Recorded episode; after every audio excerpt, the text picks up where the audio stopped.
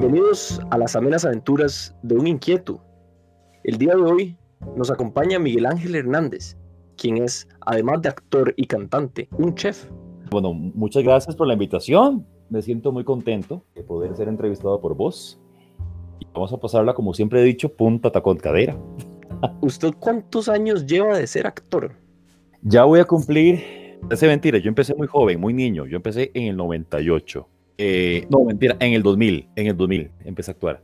Justamente, ya son 20 años, 2020. Hijo de. Eh, con el Teatro Giratablas en, en, San Pedro. Yo estuve en la compañía infantil de Teatro Giratablas. Eh, también estuve, bueno, en talleres con el mismo Teatro Giratablas desde muy pequeño. Luego entré al Castella, al Conservatorio de Castella, y ahí fue donde ya yo me gradué en la parte de artes dramáticas. Y bueno, yo comencé muy joven. Yo comencé a actuar antes de graduarme. Y ya yo estaba en los teatros a nivel profesional. Hasta después que estudié actuación y ya logré entrar a, a las grandes ligas. En Costa Rica ha, ha, dirigido varias obras, entre ellas una bastante graciosa, en este momento se me olvidó el nombre, pero la que era de una pareja de hombres que uno se, se divorcia y entonces se va a vivir con el amigo y al final terminan ellos siendo como, como si fueran una pareja, ¿verdad? Exactamente, esa obra se llama La extraña pareja, de hecho, es de Neil Simon, un texto estadounidense maravilloso, una comedia realista, por así decirlo. Tuvo un gran pegue esa comedia, eh, más que teníamos como actor invitado al actor y humorista Mario Chacón, que es el de la media docena, actor que hace Michael Jordan. Tuvimos la suerte de que esa, esa obra de teatro, que fue dirigida por mí, de hecho, en el Teatro Eugene O'Neill, salió después de que se estrenara la película de Michael Jordan 2, de la media docena. Entonces tuvimos esa suerte donde agarramos la cola del público de Mario Chacón, que estaba pues caliente por el tema de la película, se pegó con el estreno de la obra de teatro, entonces tuvo un boom, fue un fenómeno, teatro lleno todos los días, tuvimos que extender la temporada un par de semanas más porque sí estaba muy exitosa. Sí, yo de hecho fui al último episodio que supuestamente iba a pasar y después se repitió. Exactamente. A mí me, me, me parece muy curioso como en la vida a cada persona se le pone la categorización de cierto personaje. Por ejemplo, a Mario Chacón, uno no conoce casi a quién es Mario Chacón hasta que le dicen, ah, es el mae de Michael Jordan. Inmediatamente uno lo, lo ya sabe quién es. ¿Usted bueno, con, con, qué personaje se siente más identificado? ¿Qué personaje de que yo he actuado o que he dirigido? O en general. Cualquiera de los dos. Bueno, yo con el papel que más me siento identificado fue con una obra que yo hice en la Compañía Nacional de Teatro de Costa Rica, que se llama Los árboles mueren de pie. Eh, yo soy el protagonista, fue una obra producida por mí y también actué el protagónico. Es un doctor psicólogo, el personaje, en donde su objetivo es hacer felices a los demás a través de alguna ilusión, a través de alguna historia. Entonces, realmente ese personaje se pega mucho con mi estilo de vida y con mi misión, la misión que Dios me dio para venir aquí a este, este planeta, por así decirlo, que es feliz a los demás. Entonces, realmente esa obra, aparte que es mi texto preferido, ha sido como mi personaje preferido y con el que más me siento identificado a nivel de personalidad. Es, es, muy interesante en realidad porque, digamos, hay personajes que a uno realmente le cambian la vida. A mí me, me cambió la vida ver Another Day in the Neighborhood, la, la película que sacó, ¿sabe? Vamos a ver, vamos a googlearlo rápidamente. Hay personajes que sí, que a uno le cambian la vida tanto como espectador y como actor, ¿verdad? Hay películas que a mí me han cambiado también el pensamiento. Recuerdo que una obra que hice, parece mentira, esa obra que yo hice que es La Jaula de las Locas con el Teatro del Triciclo, era una obra con temática gay. Y yo recuerdo que mucha gente que llegaba al teatro, pues, por así decirlo, satanizaba el, el tema de la homosexualidad, salía del teatro respetando los valores de un homosexual. Entonces, realmente también dábamos ese mensaje. Hay personajes, y hay textos, y hay películas que nos cambian la vida o el pensamiento. Claro, esta, esta Another Day in the Neighborhood fue de Tom Hanks, salió hace muy poco y es de la vida de Fred Rogers, Ajá. el que hacía Mr. Rogers en una, en una serie para niños en Estados Unidos. Ajá. Y cuentan las historias, digamos, lo que se ve en la película es que este, este señor, este personaje, era realmente una, una buena persona. Siempre fue súper atento con todos los niños que lo llegaban a visitar, viéndolo a él como, como un héroe, como, como digamos, su personaje favorito. Entonces, siempre fue súper atento, siempre fue súper feliz, siempre trataba de dar amor y, eso a mí me parece, en esa película me pareció increíble, me, realmente me cambió la vida. En las películas que son basadas en hechos de la vida real o basadas en, una persona, pues de la vida real y no un personaje ficticio, llegan a calarte más, llegan a, transmitirte mayor mensaje que, que cualquier otra película que sea de ficción. Sí, una pregunta, en el proceso de convertirse usted este, en este personaje de los árboles mueren de pie, ¿cómo hace usted, cuál, cuál es su proceso para meterse en ese personaje, para convertirse en esta otra persona, salirse de, Miguel Ángel, digamos, y volverse este otro personaje? Bueno, la construcción de un personaje por lo general siempre comienza a través de una búsqueda profunda, larga. No es que el personaje va a estar listo el día del estreno. De hecho, el personaje está listo hasta funciones después.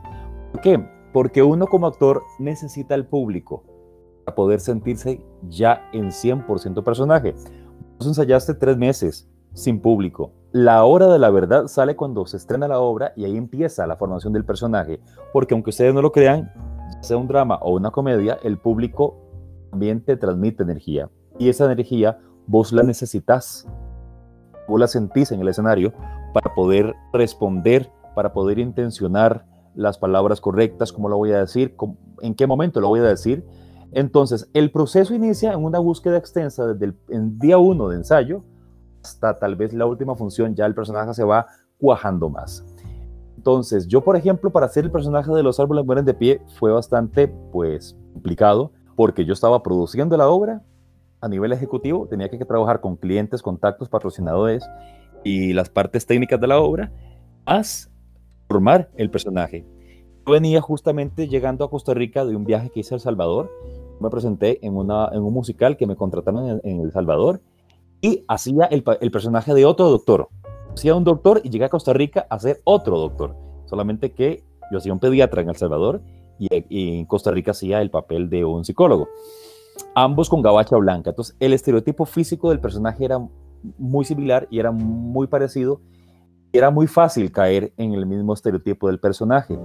¿Cómo hace uno? Uno siempre parte a partir de los sentimientos propios, de la memoria emotiva. Por ejemplo, uno empieza a construir el personaje con sentimientos que a vos te pasaron en la vida real, ya sea cercanos o, o pasado pues lejano igual.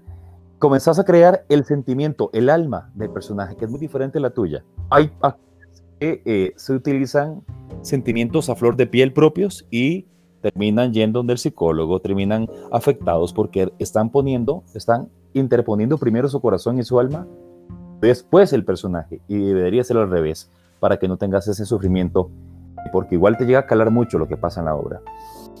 Entonces, después de tener ya formado el alma del personaje, ya comienzan a salir las cosas físicas, gestos, ademanes, forma de caminar, el tipo de voz que le vas a poner, si es que hay que caracterizar una voz. Entonces, siempre el proceso inicia desde adentro, formar un alma completamente nuevo, un sentimiento completamente nuevo, a raíz de los tuyos, y el puro final, solito. Hay un clic que uno siente donde ya solito se, le brota a uno los gestos, la forma de, caminar, la postura del cuerpo.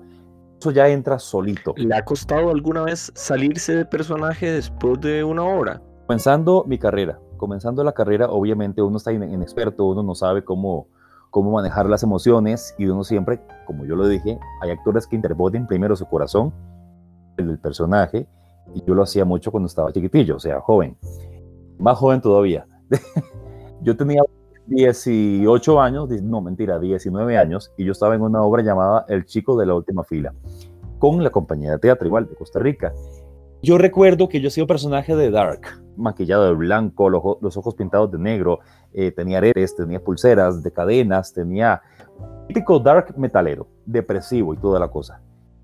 Justamente a veces yo salía de función y no es que no salía del personaje, pero me quedaban como secuelas de, de, que me sentía raro, me sentía tal vez con la ansiedad del personaje que, sentía en el momento en escena entonces yo llamaba a mis, maestros de actuación yo les decía, ¿qué me está pasando? ¿Por qué me pasa esto? Logré entender justamente, yo estaba poniendo primero mis sentimientos, estaba dando el 100%, percatarme que estaba actuando. Entonces, eso sí me pasó una vez, pero nunca más me pasó.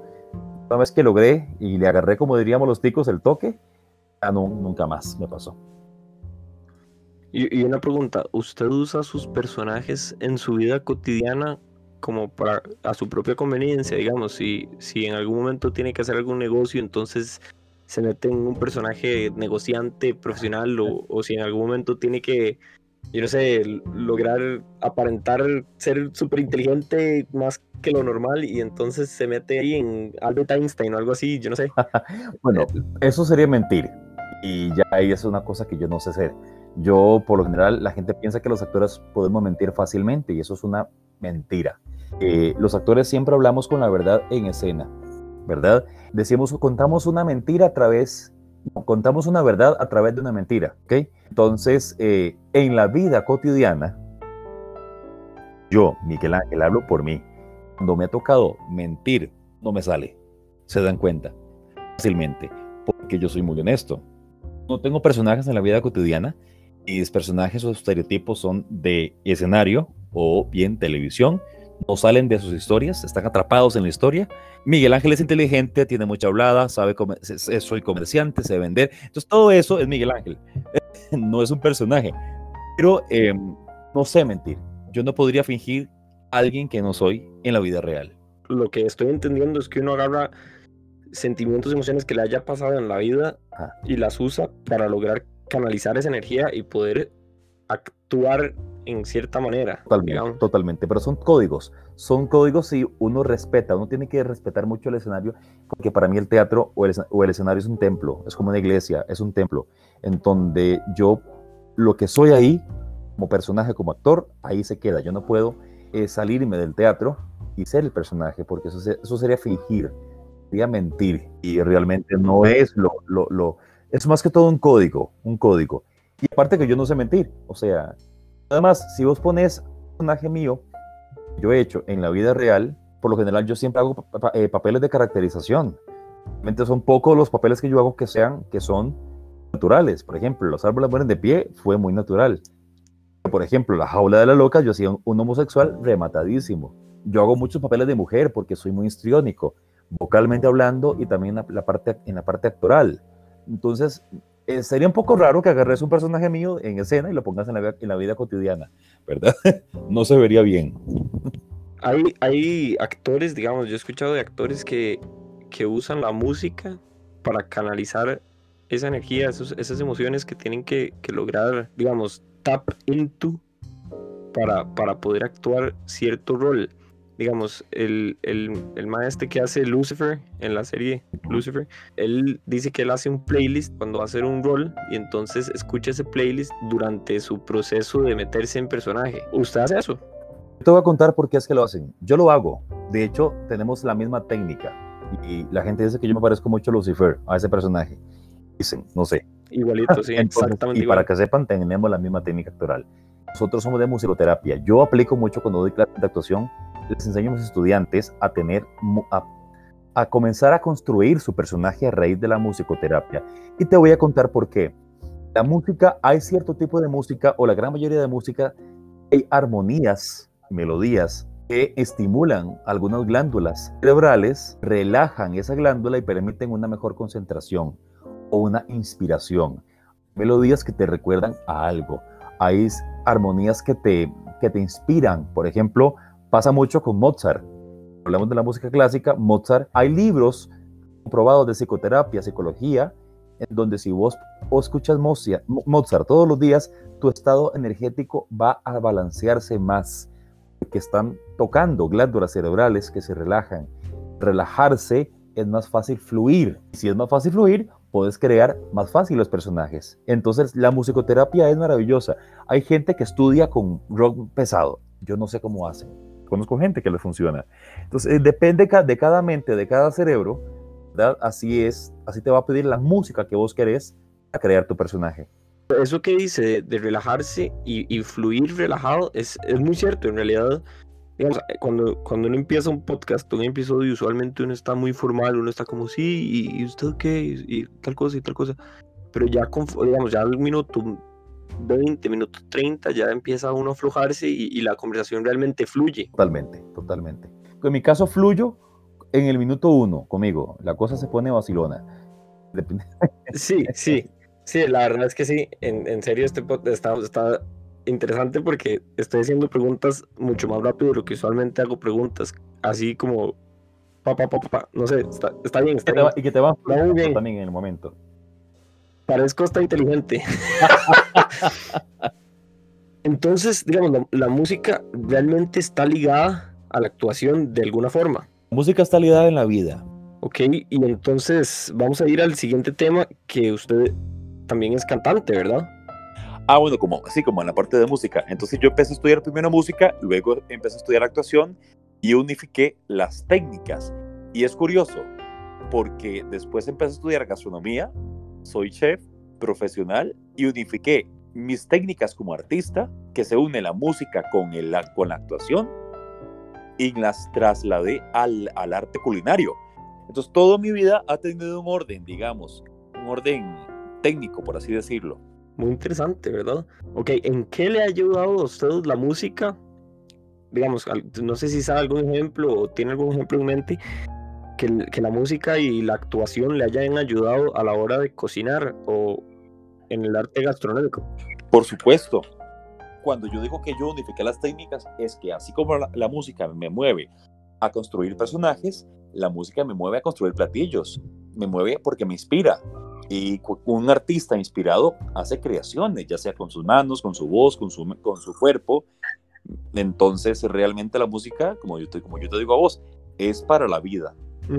Claro, y, esto de, convertirse en chef, o bueno, estudiar gastronomía, ¿cómo fue que se inspiró? ¿Qué, qué momento, no sé si tiene en mente algún momento que usted diga, este, en este momento fue donde decidí que quería ser chef? Es curioso porque yo siempre he estado con la, con la necesidad de cocinar toda mi vida. Yo, aparte de que mis papás son artistas, mis abuelos italianos eran pasteleros y tenían una pastelería italiana justamente en el Paseo de los Estudiantes. Entonces, eh, realmente yo empecé con ellos a trabajar, en, bueno, a trabajar no, a colaborarles con la pastelería y pues mi abuelo era también cocinero italiano. Entonces, de ahí yo comencé poco a poco a enamorarme de la cocina y en mi inconsciente siempre quiso un como una como una cosquillilla como quiero ser chef algún día y siempre que yo escuchaba a alguien decir yo soy chef yo decía ay es mi sueño frustrado hasta que yo dije no pero cuál sueño frustrado yo, yo estoy joven yo lo podría estudiar porque ya yo cocinaba para eventos ya yo había trabajado en cocina ya yo sabía que la gente que me conoce como actor dice, pero ¿en qué momento se trasladó de carrera? Porque hoy justamente me lo preguntaron, ¿vos cómo, cómo fue ese cambio? No es que yo no hice ningún cambio, mi vida sigue igual, solamente que lo publiqué, que es diferente. Claro, Ahora es público. Sí que se puso en Instagram, Chef Miguel Ángel Hernández. Exactamente, pero ya digo, me pongo la palabra chef porque yo estudié la carrera y yo, y yo estudié gerencia de cocina. Sería bueno si lo siguen en Instagram a un Chef Miguel Ángel Hernández, porque de verdad la, la cuenta de él es bastante graciosa, sube videos muy graciosos y también algunos bastante interesantes. Sí, yo tengo un- una mezcla como, yo soy como, como, como agridulce, chile, chile picante o chile con carne, ¿verdad? yo tengo una mezcla bastante, de- puedo ser muy serio, muy formal a la hora de transmitir un mensaje, a lo que también puedo ser muy, muy alegre, muy humorístico también. ¿Hay alguien, alguna persona en especial? Bueno, yo creo que es su abuelo, ¿verdad? El que lo inspiró a, a cocinar. Sí, evidentemente mi abuelo, que es el que siempre ha estado, bueno, ya él murió hace años, pero siempre ha estado presente en mí, eh, siempre he rescatado sus recetas, sus panes, sus pizzas, sus salsas. Y es lo que más hago. Realmente yo me di cuenta que yo tengo muchas recetas y muchas técnicas que me enseñó mi abuelo. Eh, y yo me di cuenta de eso cuando yo estaba estudiando la carrera, que yo hacía muchas técnicas y muchas mañas que yo las adquirí gracias a él. ¿Ves? Entonces sí, mi abuelo podría ser la persona que me inspiró a, a tirarme en las cocinas. Sí, me imagino que también su, su forma de cocinar es muy influenciada de, la, de las técnicas italianas Por supuesto. en, en cocina. Y yo las mezclo, yo unifico técnicas, por ejemplo. eh, yo he hecho comida mexicana con técnicas de cocina italiana. A la puña. Simplemente unifico las técnicas y, y, y hago un platillo que es mexicano. Por ejemplo, Tenemos una sección de preguntas que nos mandaron mis seguidores en Instagram.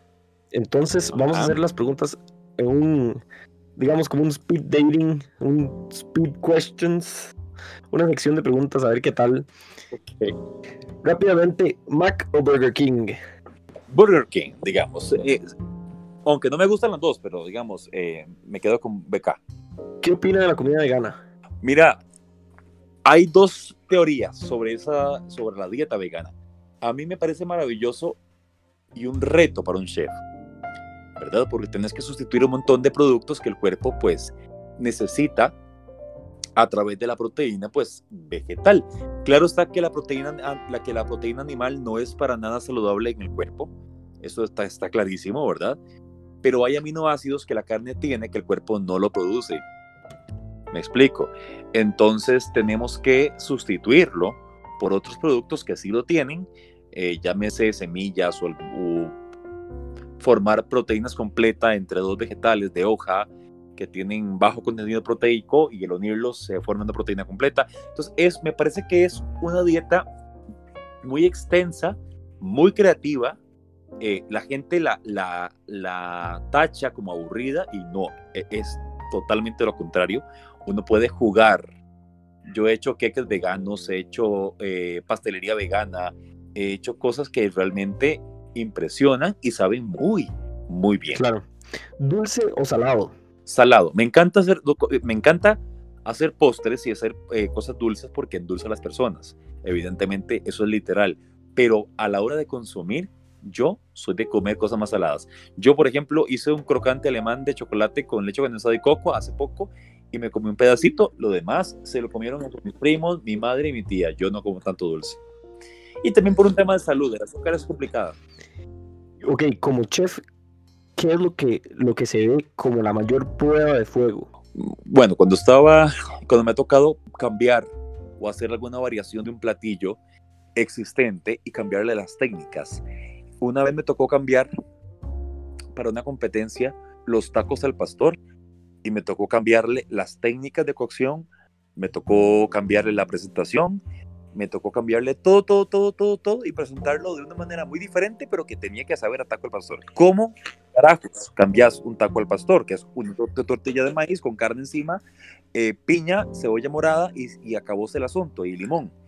Entonces yo investigué y como yo siempre soy artista en la cocina, yo hago arte en la cocina, trato de inspirar a las personas a que coman un platillo con concepto dentro de la cocina vanguardista. Entonces agarré la masa de maíz de las tortillas uh -huh. cruda e hice unos buñuelos que iban rellenos, buñuelos de masa de maíz rellenos de carne al pastor, de un paté de carne al pastor con piña cortada finamente que en cocina llamaríamos brunoise fino, piña en brunoise, para los que saben de cocina, eh, que es el corte más delgadito, brunoise fino en, en la parte gastronómica. Y eso los freí en una fritura de inmersión, justamente, y saqué unas esferas precolombinas de Jalisco, México, rellenas de carne al pastor. Y... Esas esferas las senté en una tierra comestible hecha de cacao amargo, cacao amargo con cebolla rostizada. O sea, eso suena pero delicioso. Ajá. Y luego le hice la mayonesa, una mayonesa de limón, hice, y una salsa de piña. Entonces, tenemos todos los ingredientes de del taco al pastor, pero totalmente deconstruidos, que se, diría, se llamaría una deconstrucción del el platillo de taco al pastor. Eso fue uno de los mayores retos de mi vida. Y cada vez que un cocinero o un chef le toca hacer eso, que es cocina de autor, por así decirlo, como se llamaría, crear un platillo original basándose de un platillo existente o de nada, eso es el mayor reto para uno. Una pregunta, ¿cómo funcionan estas competencias de cocina de las que está hablando? Bueno, eso es, una, es como cualquier competencia, ¿verdad? Vos vas, presentás en un jurado calificador eh, y, y, listo. Por cierto, yo gané esa competencia. Pero, pero digamos, ¿cómo funciona? ¿Usted, ¿A usted cuáles son las reglas? ¿Qué, no sé, qué le dicen que hacer? Ah, bueno, te evalúan, te evalúan obviamente la, la presentación del plato, el, la, el, montaje creativo del plato, el, los colores, el balance de colores, el balance de sabor, en el sabor se pone, se pone muy exquisito el jurado porque tiene que saberte todo junto en un solo producto. Eh, eso es lo más difícil, ¿verdad? Lograr ese, ese balance de sabores, eh, ese porcentaje en cada producto. Te evalúan también eh, la parte de, a la hora de cómo lo expones, la parte verbal, cómo lo vas a decir, cómo lo vas a presentar, cómo lo vas a defender, porque también te van a revocar cosas. Te evalúan también la parte del garnish. Garnish es como la decoración final del plato, que es como la cereza del pastel. Todo, altura, los cortes, si vos manejas cortes. Eh, yo por dicha en ese momento no, en mi platillo yo no metí cortes de vegetales. O sea, todo estaba ya sea o procesado o hecho en salsa o hecho en mayonesa. Todo estaba eh, preparado diferente. Bueno, la cebolla rostizada estaba en cortes de brunoise fino, pero no se, no se veía porque estaba con el, revuelta con el chocolate, el, el polvo de chocolate que simulaba la tierra. Entonces, hay muchos puntos de evaluación, ¿verdad? yo recuerdo que yo me gané un 100 en esa competencia. Yo gané la competencia. Lo felicito, eso es, suena bastante complicado hacer ese plato. Y más, y además de eso, hacerlo mejor que un montón de otra gente, ¿verdad? Pues sí, no, y además en, Costa Rica hay mucha creatividad, mucha, mucha creatividad. Realmente yo, yo voy a favor de que la, que la cocina, ¿verdad? Que la gastronomía es un arte más que un placer en el estómago. ¿Ves? Entonces yo creo que, que la, es sensorial, es emocional. La cocina te cuenta historias, un platillo te cuenta una historia, te recuerda cosas. Yo cuando estaba en México, una vez que fui a trabajar como actor a México, fui a San Miguel de Allende actuar ahí también y me pedí una polenta, que la polenta es como un puré de harina de maíz que hacen en Italia. Yo cuando la probé empecé a llorar. Todo el mundo me, me, molestó en el, en el elenco, mis, mis compañeros. Y yo les decía que la comida era sensorial, que la comida era emocional, que si uno lograba tener una linda relación con la comida, como una linda relación con tu pareja sentimental, uno logra sensaciones diferentes, no solamente comer por saciarse. Yo lloré porque me acordó de mi abuelo, me, acordó la polenta. Pero claro, eso, siempre, o sea, eso, eso pasa muchísimo más de lo que uno cree. A uno siempre, la, bueno, en mi, en mi caso, la comida siempre me, me trae recuerdos inmediatamente. También trae, por, eso también pasa porque por, es cultural, ¿verdad? Eh, la, la, comida en sí, si en tu familia te inculcaron a comer como una, como una tradición, en mi caso, mis abuelos italianos, en Italia la, la, la comida o el almuerzo es familiar, donde nadie come en el cuarto, todo el mundo come en la mesa, ¿verdad? Sentados en la silla, en la, sobre, eh, en la silla, pero con la familia. O sea, realmente eso es la, la cocina en Italia. Entonces, si te educan de esa manera, de que la cocina es familiar, porque en Costa Rica hay personas que también son ticos y tienen que, y, manejan esa cultura de, de que la comida une, es un lenguaje, es un lenguaje del amor también y además que es familiar, vos tenés esa visión más amplia. Hay gente que no, hay gente que come por saciarse o se come cualquier cosa y se lo come en el cuarto y eso no debe de ser. Sí, definitivamente yo creo que la comida debe disfrutarse primero que todo. Y sí, bueno, en familia es muy importante. Obviamente hay gente que no, que no puede hacer esto y que, y que su horario no le permite o que tal vez su familia no, no está cómoda con hacer esto, pero sí, sí es importante tener su momento para comer. Hasta incluso los nutricionistas recomiendan comer despacio, ¿verdad? Disfrutar de la comida y... Totalmente, totalmente, porque a la hora de masticar, tus dientes están pues rompiendo las fibras de la comida, donde dentro de dicha fibra pueden haber aminoácidos, colágeno, todo lo que el cuerpo necesita también. Entonces, de ahí hay que, hay que acatar lo que los doctores dicen, evidentemente. Yo creo que la vida es muy sensorial, ¿ves? ¿Usted con, con qué canción se ubica en la cocina? ¿Con la de Ratatouille? Eh, no. yo sí, yo vieras que eh, mi forma de identificarme en la cocina siempre tiene que ver con música que me vaya a transmitir una emoción y yo para la música soy más clásico, soy de música clásica, o bien pongo Buda Bar, que es música más de una, música más tipo electrónica relajante, eh, o bien música para meditar, todo, todo, todo lo que vaya a relajar mis glándulas cerebrales es lo que yo utilizo para la cocina. Porque yo siento que fluyo con más calma, con más tranquilidad. Hoy en día nos han vendido que la cocina tiene que ser rápida. Claro, está, en un restaurante la gente no quiere esperar y a uno lo forman para ser rápido. Lo difícil es lograr esa rapidez, pero con arte. Yo recuerdo que yo, trabajé en un hotel llamado Grano de Oro, trabajé como cocinero en Grano de Oro y yo recuerdo que me decían, tiene que estar ya, es como si estuviera tarde. Y eso marcó mi vida. Y eso marca la vida de cualquier cocinero que sea artista. Porque ese tipo de palabras son de personas que se llaman cocineros de cajón. Tiene que ser ya, rápido, tarde, vamos, sirva, jale. Y no se detienen. Por un minuto que vos te tomes de tiempo más, el comensal no se va a morir. Pero en ese minuto, 60 segundos, vos podés, vos podés darle una mejor calidad al producto. Una mejor presentación y... Una mejor presentación. También realmente pasa? mucho de la cocina, o sea, cuando uno come, mucho de lo que, si a uno le gusta o no, viene de la vista. Si uno lo ve bien rico así y huele bien, probablemente le va a saber súper bien. Totalmente. Por supuesto, evidentemente todo entra por los ojos y por el olfato. Luego el gusto va ligado con el olfato. Si te huele feo, no te va a gustar. A mí me da mucha risa porque en la cocina, digamos, yo he visto cuando me ha tocado cocinar, a mí me encanta cocinar barbecue, por cierto. Entonces, ah siempre hay momentos de mucha calma, en mi caso, y siempre hay momentos de mucho estrés. Por ejemplo, uno trata de que toda la comida esté lista al mismo tiempo. Entonces uno pone la carne un poquito antes, después pone los vegetales, las papas, que duran un poquito más, y, finalmente las tortillas, ¿verdad? Entonces, en ese momento donde ya todo está listo y casi que se va a quemar y uno tiene que sacar todo rapidísimo, en ese momento uno se estresa demasiado. Por supuesto no sé si, si en la cocina artística, digamos, tienen alguna forma de ir regulando cuánto duran los alimentos en cocinarse o, ir como manejando la cocina entera como para que todo vaya uniéndose. Bueno, depende mucho de la técnica. En un restaurante, por ejemplo, que te vendan arte, como lo puede ser Grano de Oro, que ya no, lo, ya no te venden tanto arte ahí, depende de las técnicas.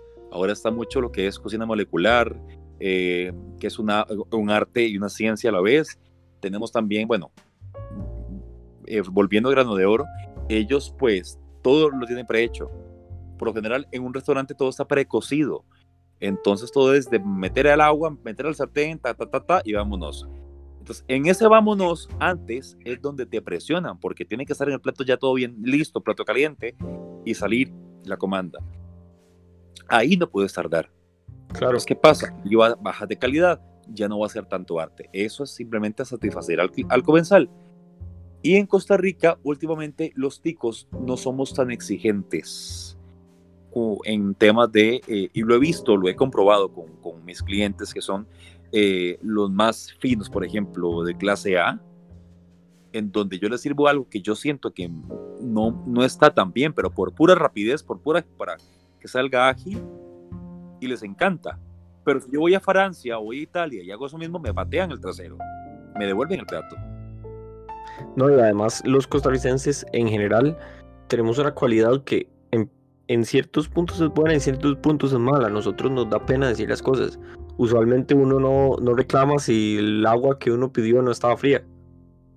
El costarricense no es prudente, la palabra, porque reclama cosas que no debería reclamar con la intención equivocada, pero no reclama lo que debería reclamar con la intención adecuada, con la intención adecuada, perdón. ¿Me explico?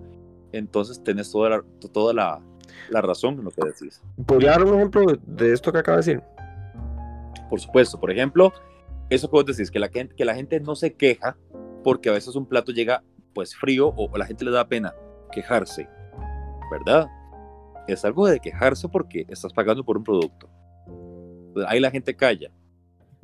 Pero pasa algo en donde, ya se llámese política, que por lo general es lo que pasa, o sale una figura pública a que se operó la nariz, por ejemplo, en, no sé, eh, alguna modelo tica que se operó, la insultan, la maltratan, la juzgan. Ahí somos buenos para hablar, ahí sí somos para juzgar, somos buenísimos. Y ahí es donde el tico es imprudente. ¿O qué perdón lo que voy a decir porque va a sonar muy grosero, pero yo he visto comentarios de Facebook en donde lo tratan o tratan a las personas de prostitutas, de imbéciles, de anormales, de ahí para arriba, ¿verdad? O sea, terrible, son insultos tras insultos. Puchica, para eso somos buenos los ticos. O por ejemplo, a una chavala, pues a una mujer, desgraciadamente, lamentablemente, fallece en la playa o, ahora que hay mucho crimen, ¿verdad? Eh, en la parte femenina, desgraciadamente, he visto comentarios de personas y de las mismas mujeres que se dicen, hey, nadie la tiene porque se mete ahí. No, tenía todo el derecho a estar ahí, sola o con quien quisiera, punto. Entonces, eh, es ahí donde yo que el tico es imprudente. Hablamos más de la cuenta y no decimos lo que realmente tenemos que decir, pero lo que no tenemos que decirlo, lo decimos como los caballos. Claro. A mí me ha pasado en, la vida en general, cuando empiezo a perfeccionar algún arte, cuando empiezo a perfeccionar algún deporte, bueno, no perfeccionar, uno nunca va a poder perfeccionar, pero cuando me empiezo a volver mejor, digamos, por ejemplo, cantando, ya llevo algunos años en clases, empecé a darme cuenta de ciertos patrones, ciertas cosas que me molestan a la hora de escuchar a alguien más cantar, estilos, eh, no sé, ciertas cosas que hace cierto cantante que me molestan. Entonces, eso empieza como a afectarlo a uno. Es un, un agridulce porque uno da ese, esa inocencia de que uno no conoce las, las técnicas de canto, no conoce cómo debería cantar idealmente alguien, entonces a uno le parece súper bien todo, pero también recibe que uno admira más a la gente que realmente lo hace bien. No sé si esto pasa al, cuando, digamos, haciendo su chef, uno va a un restaurante y entonces ya empieza a ser muchísimo más exigente porque conoce esas cosas que de otra forma sería ignorante. Mira, eso pasa con la vida cotidiana. Eh, cuando vos conoces los principios básicos, las técnicas adecuadas, la formación profesional de una carrera, llámese cocina, medicina, arquitectura o lo que sea, ya uno se vuelve intuitivamente, inconscientemente, ya uno se vuelve más exigente porque ya uno conoce. explico? Y te va a pasar con todo, digamos, con todo, con todo en tu vida. En el canto, ya vos conoces la técnica, sabes cómo canalizar la voz, sabes cómo colocarla, sabes qué no tienes que hacer. Y hay muchas personas que son empíricas, que a la hora que ya se ponen a la par de alguien que es profesional, se nota la diferencia. Ahora, hay gente empírica muy buena y que le patea el trasero a cualquier profesional también, ¿verdad? Claro. En, en la música, en el arte, en el teatro, en la cocina. O sea, no es que la única manera para hacer bien es estudiar la carrera. No, porque digamos, en mi caso, la cocina, vos, vos entras a una cocina porque sabes cocinar. Vos estudias gerencia después de cocina. Si vos quieres ser chef, estudias gerencia de cocina para manejar números, administración, contabilidad, todo lo que te dan en una empresa, ¿verdad? Pero la parte de cocina, hay gente empírica muy buena. Pero hay gente empírica que, que se cree muy buena o que se tira a redes sociales y ya uno sabe que no. Me ha pasado muchas veces donde yo digo, esto no es profesional. Me ha pasado también que veo una cosa que es sumamente profesional y quizá esa persona que la creó nunca había pasado en una escuela de cocina. Entonces, creo en el talento. Y, y en el ámbito, digamos, sanitario, digamos, ¿qué valoración le da usted al país en general? ¿Usted cree que las cocinas aquí son realmente limpias o tan limpias como nos hacen creer o que aquí hay malos hábitos sanitarios? Costa Rica es un país, el único país de Centroamérica que tiene reglas sanitarias, que tiene un ministerio de salud, que te va a joder, en pocas palabras, de las cocinas. En, ni en Nicaragua, ni en El Salvador, eh, bueno, México tal vez sí, pero ni en Honduras. Yo recuerdo que un, profesor mío, chef, fue chef de un hotel en Honduras y me decía, no tienen carnet de manipulación de alimentos. Entonces vos vas, por ejemplo, a Zapote, a las fiestas de Zapote, de Palmares o de Pedregal, y vos ves al Ministerio de Salud metidos en los chinabos, viendo cómo trabajan. Entonces yo doy fe que Costa Rica es un país que maneja una excelente inocuidad, inocuo, llámese a la palabra limpieza en cocinas, o sea, que los platillos salen sin contaminantes. Eh, hay de todo, ¿verdad? Evidentemente hay descuidos. Tampoco es que estamos, somos perfectos. Pero si hay un mejor control a nivel centroamericano en el país de Costa Rica, acá, en donde si nos eh, piden una limpieza estricta, y porque lo he comprobado, Y finalmente, ¿lo han llamado alguna vez para, para felicitarlo por algún platillo? Sí, por supuesto. Me han aplaudido. Me han aplaudido. Eh, bueno, yo tengo un catering service, por lo general siempre que hago eventos a la gente le gusta mucho mi trabajo. Yo siempre trato de, de darles arte, amor, que, con un bocado sepa bien la comida, no a la carrera como muchos caterings lo hacen porque es un ambiente muy prostituido, también el catering service, ahora cualquiera tiene un catering service, sea o no chef, pero uno marca la diferencia, uno, marca la, uno trata de hacer la diferencia con las preparaciones, con los sabores que uno vaya a implementar. Si alguien está escuchando todavía, deberían ir a ver el catering service de Miguel Ángel y tal vez contratarlo para algún evento especial que tengan. La gente queda muy contenta.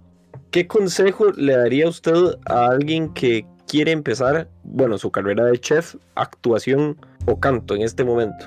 Ok, vamos a ver. Eh, es muy difícil. Voy, voy, a hablar, eh, voy a hablar y voy a ser muy directo con lo, con lo que voy a ahorita, bueno, a decir ahorita. Es, si a mí ahorita, en el siglo XXI, en la actualidad, 2020, me dicen, mi hijo me dice, yo voy a estudiar actuación, yo le digo, no, papá, todavía no. Porque es una carrera muy difícil y yo estoy hablando con conocimiento propio, ¿verdad? Es una carrera muy difícil, muy difícil de sobrevivir. Usted la puede estudiar de la mano de otra cosa que te pueda ayudar. Y estoy hablando con experiencia, porque me pasó. Me lo dijeron todos, mis papás, que son artistas, me apoyaron siempre, pero me decían, saque otra carrera, saque otra carrera.